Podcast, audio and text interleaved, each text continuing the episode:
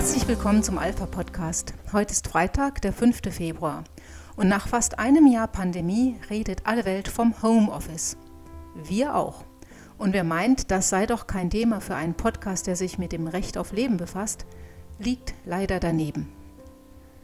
Wie kann man es schaffen, trotz Lockdown, Kontaktsperre und Angst vor Ansteckung beim Arztbesuch, ungewollte Schwangerschaften per Abtreibung des ungeborenen Kindes zu beenden? Für manche war das gleich zu Beginn des ersten Lockdowns im Frühjahr letzten Jahres eine ganz zentrale Frage. Schnell war man mit ersten Ansätzen bei der Hand. Die Beratung wurde umgehend umgestellt auf Telefonberatung und diese ist bis heute möglich. An und für sich ist natürlich gegen eine telefonische Beratung im Schwangerschaftskonflikt gar nichts einzuwenden. Wenn aber der Schein, der dabei ausgestellt wird, die Rechtsgrundlage dafür ist, dass eine straffreie Abtreibung durchgeführt werden kann, dann sieht die Sache anders aus. Missbrauch ist hier Tür und Tor geöffnet. Ein zweiter Ansatz, der ebenso schnell umgesetzt wurde und noch wesentlich fataler ist, ist die Heimabtreibung.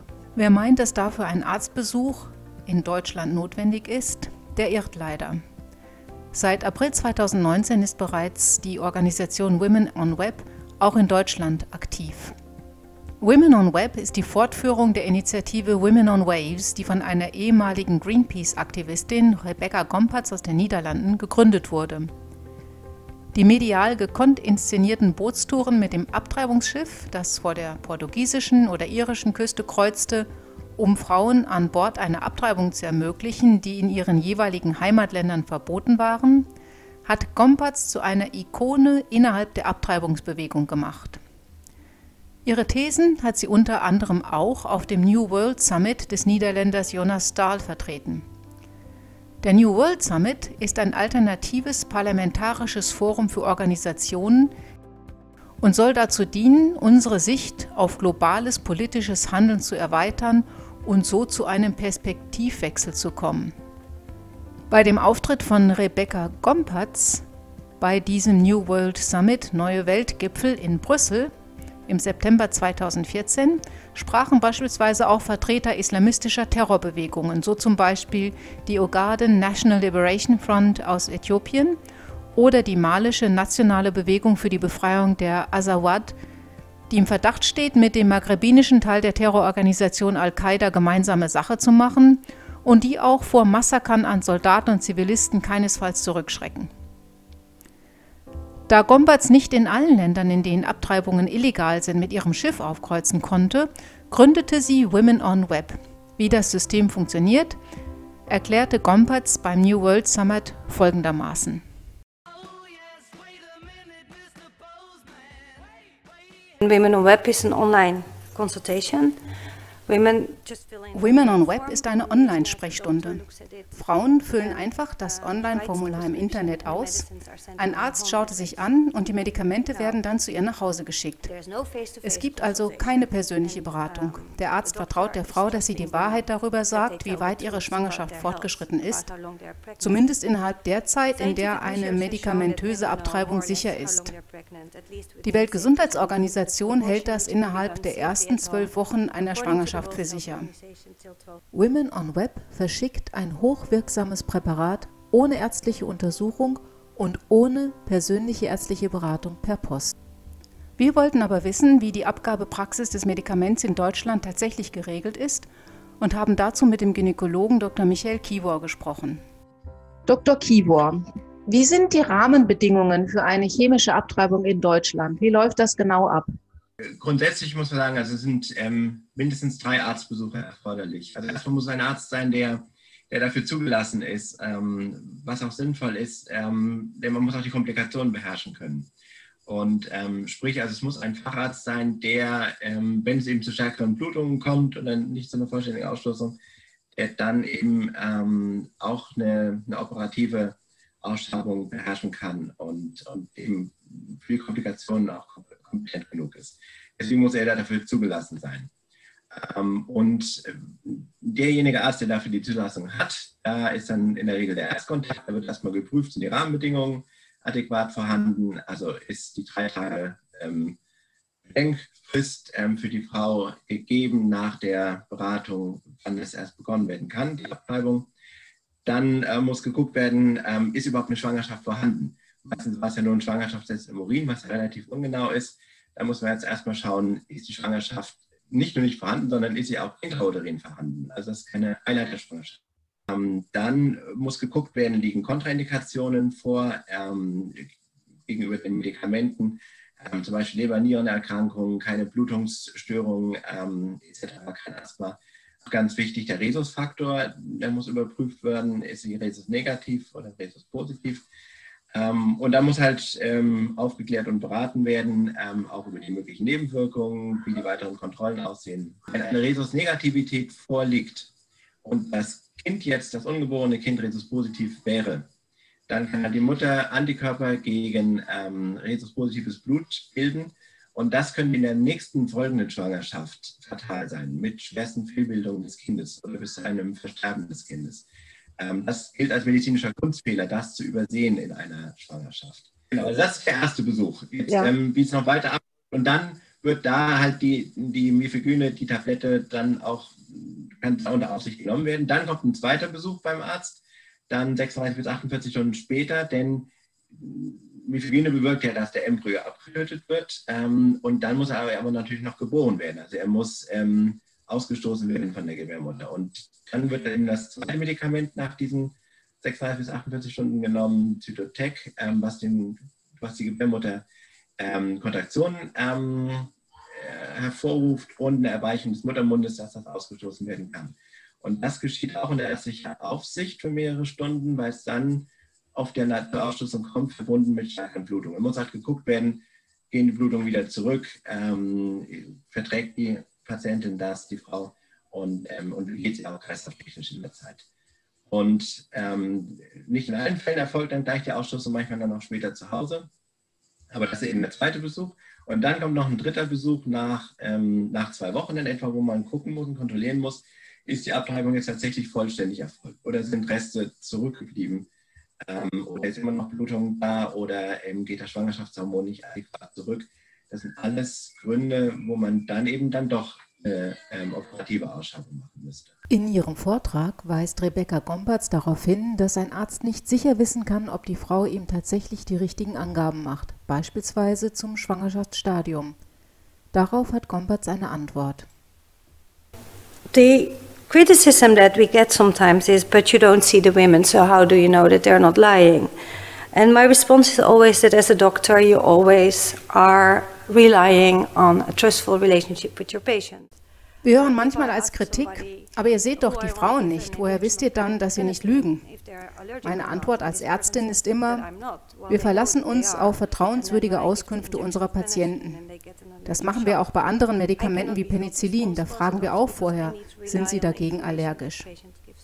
Dass Frauen beim Ausfüllen des Formulars lügen, eine falsche Schwangerschaftswoche angeben und sich damit selbst in Gefahr bringen, ist eher unwahrscheinlich. Viel wahrscheinlicher ist, dass sie einfach nicht genau wissen, in welcher Schwangerschaftswoche sie sich befinden. Schließlich tickt jeder Frauenkörper anders und hat nicht jede Frau genau im Kopf, wann sie nun das letzte Mal ihre Tage hatte. Hinzu kommt, dass die Angaben darüber, bis wann mit Mifepriston abgetrieben werden darf, unterschiedlich sind. Die WHO und Rebecca Gompertz geben die zwölfte Schwangerschaftswoche an. Die deutschen Ärzte ziehen die Grenze aber schon bei der neunten Schwangerschaftswoche. Die entsprechende Richtlinie wird durch das Online-Angebot von Women on Web jedoch umschifft. Warum in Deutschland die Frist enger gezogen wird, haben wir Dr. Kiewer gefragt. Der Grund ist halt der, je später man das macht, umso höher ist das Risiko, dass eben doch Reste zurückbleiben, ähm, die sich dann infizieren können. Ähm, dann wäre das halt fatal und problematisch ähm, für, die, für, die, Frau.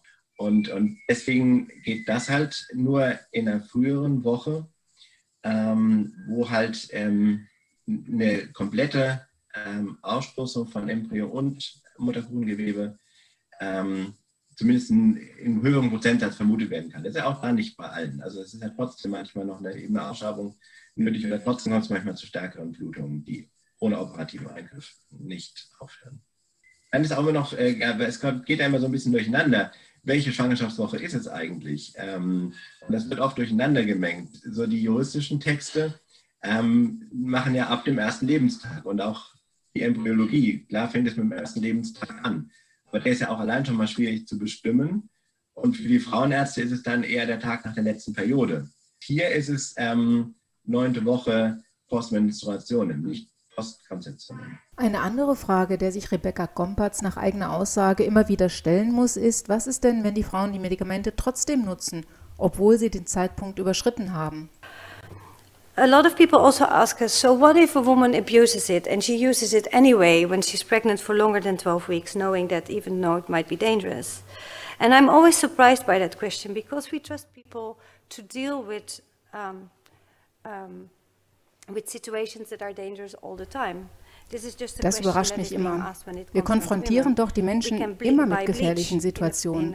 Wir verkaufen zum Beispiel Bleichmittel im Supermarkt, obwohl wir wissen, dass Menschen es trinken könnten und damit dann ihre Gesundheit gefährden. Wir vertrauen darauf, dass die Frauen die richtigen Angaben machen. Women on Web nimmt also das Risiko, dass Frauen auch außerhalb des Zeitfensters mit Mifegyne abtreiben, aus Unwissenheit, aus Verwirrung aufgrund der unterschiedlichen Regelungen, billigend in Kauf, weil Menschen eben Zugang zu gefährlichen Stoffen haben und wir ihnen zutrauen müssen, dass sie damit verantwortungsbewusst umgehen. Wir wollten von Dr. Kieber wissen, worauf muss man bei der Einnahme von Mifegyne alles achten und wie gefährlich ist denn nun tatsächlich die Abtreibung zu Hause mit einem solchen Präparat? Ja, also ähm, natürlich jedes Medikament hat seine Nebenwirkungen. Natürlich sind Nebenwirkungen selten, das, das muss man auch immer im richtigen Kontext sehen. Aber deswegen ist die Anamnese halt so wichtig. Für jemanden, der erstmal bereits hat, kann es eben dann wirklich gefährlich bis lebensgefährlich sein bis zum Status Asthmaticus. Das muss man eben vorher schauen. Auch jemand, der vorher schon Leber- oder Nierenerkrankungen hat, für den kann es dann problematisch werden. Ähm, oder wenn man eine nicht erkannte Blutungsstörung hat, dann kann natürlich dann Blutung, die ja dort immer kommt, natürlich deutlich stärker. Es gibt eben auch durchaus Fälle, wo eben die solche starken Blutungen waren, dass man bis zur Bluttransfusion eben wirklich was akut machen muss. Ähm, und dann gibt es natürlich wie bei jedem Medikament auch ähm, allergische Reaktionen bis, zum, bis zur Anaphylaxie und anaphylaktischen Schock. Auch deswegen ähm, soll das unter Beobachtung erstmal sein, wie bei anderen Medikamenten ja auch. Also das muss man, muss man schon genau schauen. Was immer ist, ist natürlich eine Blutung, weil der Embryo muss ja geboren werden. Und das ist halt verbunden mit einer Blutung automatisch. Und diese Blutungen können eben auch mal sehr, sehr schwer sein. Man darf keine Eileiterschwangerschaft übersehen. Manche Frauen haben dann, denken, überdenken das Ganze nochmal. Und wenn es dann stärker blutet, sind eben nicht wenige Frauen auch verunsichert. Und das ist auch das, das was man in Krankenhäusern dann auch vermehrt sieht, dass diese Frauen dann natürlich nicht zu den Sprechstundenzeiten des abtreibenden niedergelassenen Arztes kommen, sondern die kommen dann eben nachts in die Klinik, wenn es eben dort stärker blutet. Die kommen am Wochenende. Und, und nicht wenige sagen auch, ja, das habe ich ja früh, das habe ich mir gar nicht so vorgestellt, das habe ich ja gar nicht so gewusst, dass es jetzt so stark bluten kann oder dass ich am Ende womöglich doch eine Ausschreibung brauche. Und das ist eine große Unsicherheit. Die amerikanische Gesundheitsbehörde FDA hat zwischen 2000 und 2018 etliche Fälle über Komplikationen nach Einnahme von Mifegyne dokumentiert. Da gab es über 4000 Fälle, in denen es zu schwerwiegenden Komplikationen kam, darunter eben Infektionen, Bluttransfusionen, Einweisungen ins Krankenhaus, 97 Eileiterschwangerschaften, aber auch 24 Todesfälle. Das alles ist in den USA passiert, trotz ärztlicher Kontrolle. Den Frauen, die zu Hause abtreiben, geht es also alles andere als gut. Angesichts dieser Daten und Fakten ist die Studie von Rebecca Gompertz zur Verwendung von Mifegyne als Heimabtreibungsmittel, mit der sie nun an die Öffentlichkeit getreten ist, ein schlechter Witz. In dieser Studie wurden ca. 1000 Frauen zu ihren Erfahrungen mit der Einnahme der Abtreibungspille befragt, allerdings spielten dabei Nebenwirkungen, Schmerzen, Komplikationen und dergleichen überhaupt keine Rolle, sondern ausschließlich die Frage, warum Frauen allein zu Hause abtreiben wollen, statt zum Arzt zu gehen. Hierzu würden die ausgefüllten Online-Fragebögen von Women on Web zu Rate gezogen sowie Mails, die an die Organisation gesandt wurden und eben auf die Motive der Frauen hin überprüft. Die Studie wurde von Mitarbeiterinnen von Women on Web durchgeführt. Insofern braucht die Schlussfolgerung der Autorinnen nicht weiter zu verwundern. Die Gesetzeslage in Deutschland müsse sich ändern, so lautet die Forderung, Frauen würden eben immer noch stigmatisiert. Dazu passen die Aussagen in den Mails, die im selben Bericht zitiert werden, leider so gar nicht. Eine Betroffene meinte beispielsweise, ich lebe und arbeite zusammen mit meinem Partner. Ich habe also gar nicht die Möglichkeit, unbemerkt zu einer Beratung zu gehen und schon gar nicht zu dem Eingriff selbst. Und wenn er es erfährt, wird er mich vermutlich wieder verprügeln. Es ist kaum anzunehmen, dass dieser Partner seiner Frau nicht mehr verprügelt, wenn der Staat seine Abtreibungsregelungen ändert. Aber es ist sehr zynisch von Women on Web, Frauen in dieser verzweifelten Lage kommentarlos Pillen per Post zu schicken, statt sie zu fragen, was sie eigentlich wirklich möchten und ob sie an der Seite eines solchen Partners ein erfülltes Leben führen. Diese Fragen hätte ein Arzt gestellt. Und diese Fragen wären auch in einem Beratungsgespräch gestellt worden. Wer Frauen ernst nimmt, bietet ihnen die Möglichkeit, die Kraft in sich selbst zu entdecken, statt ihnen die Todespille per Post zukommen zu lassen.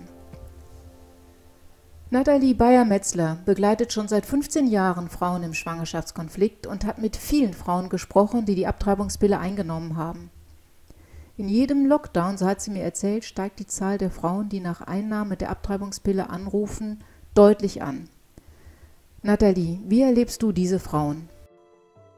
Ja, es gibt natürlich verschiedene Beweggründe, die Frauen zur Einnahme der Abtreibungspille veranlassen. Viele machen sich die Entscheidung abzutreiben nicht leicht. Etliche Frauen sagen, sie sind zur Abtreibung gedrängt worden. Häufig bedauern die Frauen, dass sie nicht auf ihr Herz gehört haben. Die Abtreibung, die zieht sich ja dann mit der Pille über die verschiedenen Tage hinweg und diese Zeitspanne empfinden die meisten Frauen als sehr grausam. Häufig realisieren die Frauen dann erst im Nachhinein, dass ihr Kind in ihrem eigenen Leib stirbt und dieser Prozess des Todes wird als schreckliche Erfahrung von den Frauen wahrgenommen. Viele Frauen klagen über sehr starke Blutungen und Schmerzen. Und je nach der Schwangerschaftswoche, wie weit die Schwangerschaft ist, sehen die Frauen dann das tote Kind im Fruchtsack. Viele stehen unter Schock und spülen in diesem Schreck ihr Kind ins WC. Diese unveränderbare Tatsache, das Kind ins WC gespült zu haben, wird von vielen als schwere traumatische Erfahrung wahrgenommen. Es gibt also auch Frauen, die versuchen, ihr Kind dann aufzufangen. Sie sind meistens äh, sehr überrascht, wie weit ihr Kind bereits entwickelt ist. Wenn man bedenkt, so in der neunten Schwangerschaftswoche ist das Kind bereits zwei Zentimeter groß. Also ich, ich finde es total spannend. Ich habe ja wirklich sehr viel Erfahrung, weil ich ja beinahe täglich mit diesen Frauen in Kontakt bin. Zu dem Zeitpunkt, wo die Frauen realisieren, dass die Abtreibung im Gang ist, sprechen die wirklich von ihrem Kind, ja? Und nicht vom Zellklumpen. In dem Zusammenhang würde ich dir gern eine Erfahrung sagen. Da hat mir eine Frau, das ist schon gar nicht lang her, vor ein paar Tagen hat sie es gesagt. Sie hat gesagt, ich finde, diese Erfahrung bringt es wirklich gut auf den Punkt. Sie hat gesagt, ich habe mir eingeredet, dass es fürs Kind besser ist, wenn es nicht geboren wird. In dieser Lüge hat sie dann diese Pille geschluckt und sie sagt, in der Nacht danach wurde ich von schrecklichen Panikattacken und starken seelischen Schmerzen gequält. Das Kind abzutreiben empfindet sie als den größten Fehler ihres Lebens und sie sagt, ich würde am liebsten mein Leben für das Leben meines Kindes geben. Ich denke, diese Seelenqual bringt deutlich zum Ausdruck, wie traumatisierend für Frauen dieser Prozess der Abtreibung ist, weil sie wirklich das miterlebt, weil sie sieht, wenn die Blutungen kommen, sie sieht, wie gesagt, äh, sehr häufig das tote Kind im, im Fruchtsack und mit dem muss man einfach psychisch schon mal fertig werden. Also ich ja. finde das Wahnsinn. Und Wahnsinn trifft es ganz gut. Das Hauptargument der Abtreibungslobby ist stets, dass Frauen ohnehin abtreiben und wenn es nicht legal ist, dann machen sie es selbst mit unsicheren Methoden. Solche selbst durchgeführten Abtreibungen seien eine der Hauptursachen für Frauensterblichkeit, so die Argumentation. Es ist unfassbar, dass dieselben Leute jetzt Frauen Pillen für die Heimabtreibung nach Hause schicken und es ihnen dabei völlig egal ist, dass gravierende gesundheitliche Risiken entstehen und die Frauen psychisch sehr leiden. Wir schließen heute mit Welcome on Earth von Bernarda Brunovic. Willkommen auf der Erde. Das sollte eigentlich für alle gelten, auch für die ungeborenen Kinder.